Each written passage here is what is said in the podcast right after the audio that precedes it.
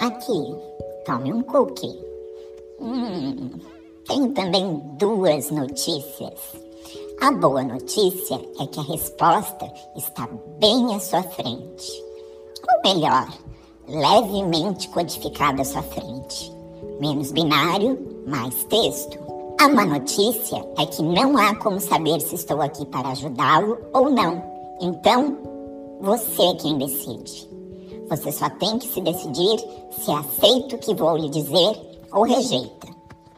Não podemos ver além das escolhas que não entendemos, mas se usar base 64, tudo ficará muito mais fácil.